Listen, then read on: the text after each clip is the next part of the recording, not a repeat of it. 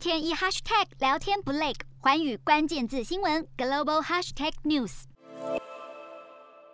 COP 二十六气候峰会议程进入第二天，印度总理莫迪发下豪语：这个全球第四大的碳排放国将在二零七零年达成零碳排，成为开议以来的最大亮点。莫迪向在场超过一百二十国领袖宣誓，二零三零年将达成提高再生能源占比达五成，并将减少总碳排达十亿吨。同时，也不忘喊出要以开发国家尽快拿出一兆美元作为气候融资。与会的各国领袖不忘重申承诺，要在二零五零年达成碳中和目标。而欧盟则指出，这个长城的目标远远不够，直指当前全球的碳价格太低，力推碳交易和碳税。而为了凸显欧洲在气候行动上的领导地位，更把碳排放目标纳入立法。然而，环保人士批评，尽管各国纷纷喊话，订定远大的碳排清零目标，然而台面下却还是以经济和环境为题上演攻防战，大孙只是逢场作戏，也让 COP 二十六能否达成突破性的进展，还是未知数。